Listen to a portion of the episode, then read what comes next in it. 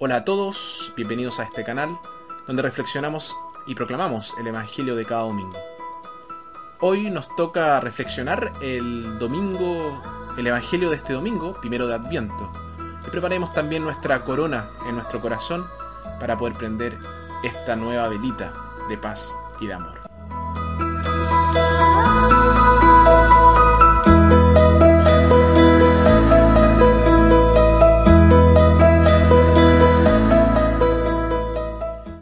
Lectura tomada de Jeremías. El profeta asegura al pueblo que Dios enviará al prometido, al Mesías. Nuestra segunda lectura, tomada de la primera carta a los tesalonicenses, Pablo ora para que el Señor pueda profundizar el amor, que los tesalonicenses se tienen el uno al otro, y así prepararlos para la segunda venida de Cristo. Y nuestro Evangelio, tomado de Lucas, en un lenguaje tomado del Antiguo Testamento, Lucas describe la segunda venida de Cristo.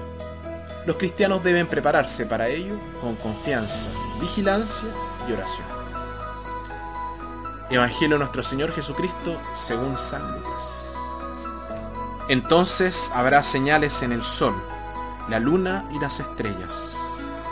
Y por toda la tierra los pueblos estarán llenos de angustia, aterrados por el estruendo del mar embravecido.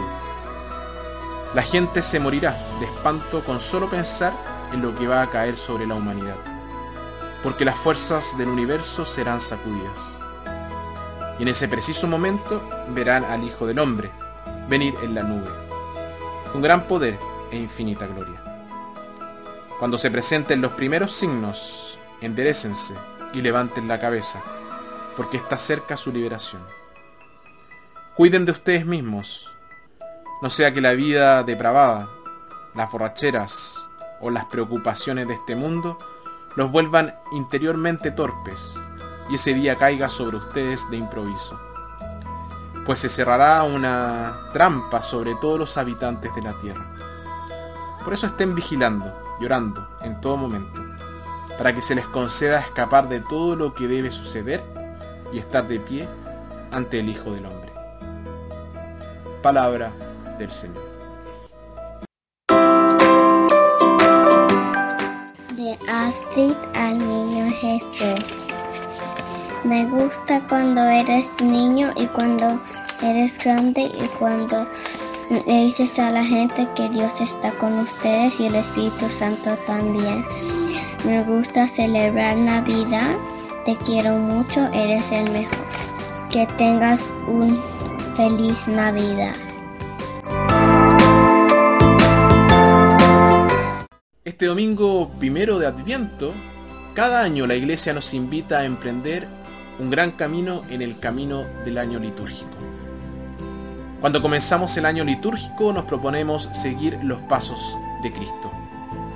En el transcurso del año, toda su vida y su enseñanza pasarán ante nosotros.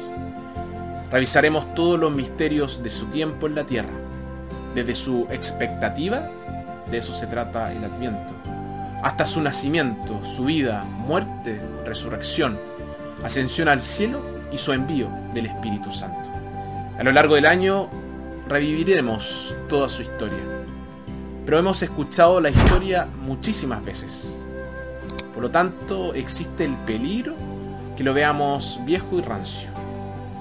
Debemos intentar verlo como nuevo, presente y vivo. No es como reproducir un video antiguo.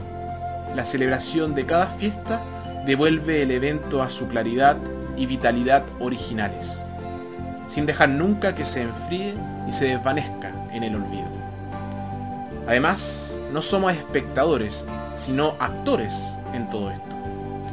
Los misterios de la vida de Jesús están representados de tal manera que nos vemos atraídos hacia ellos y nos hacemos partícipes de ellos. Eso lo hace más exigente, pero también más enriquecedor y emocionante. Dios no es solo un Dios del pasado, sino del presente y del futuro. Cada año debemos escuchar mejor la historia de Jesús, comprenderla más profundamente y hacerla más propia. Al escuchar su historia, también deberíamos escuchar nuestra propia historia. Nuestras historias se funden con las suyas y están iluminadas por ellas. Su historia nos permite vivir nuestra propia historia con más plenitud y alegría. Aunque ya hemos hecho el viaje antes, debemos intentar embarcarnos hoy como si fuera la primera vez. Este domingo es una oportunidad dada por Dios para poder comenzar de nuevo en nuestro seguimiento de Jesús. Hoy las lecturas se concentran en la segunda venida de Jesús y el fin del mundo. La razón de esto es que antes de comprometernos con un viaje, necesitamos conocer el objetivo del viaje. Entonces, en este día, la liturgia dirige nuestra mirada hacia la meta de nuestro propio camino y del mundo, es decir, la segunda venida de Jesús. Los primeros cristianos creían que la segunda venida estaba cerca que estaría precedida por señales cósmicas. No estamos tan seguros de esto. Todos los falsos profetas hablan del fin como un tiempo de tristeza y fatalidad. Pero Jesús habló de él como un día de liberación y salvación para sus seguidores. El mundo no se dirige a una catástrofe ni a un mero final.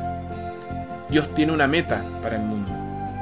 Ese objetivo es la venida del reino de Dios en toda su gloria.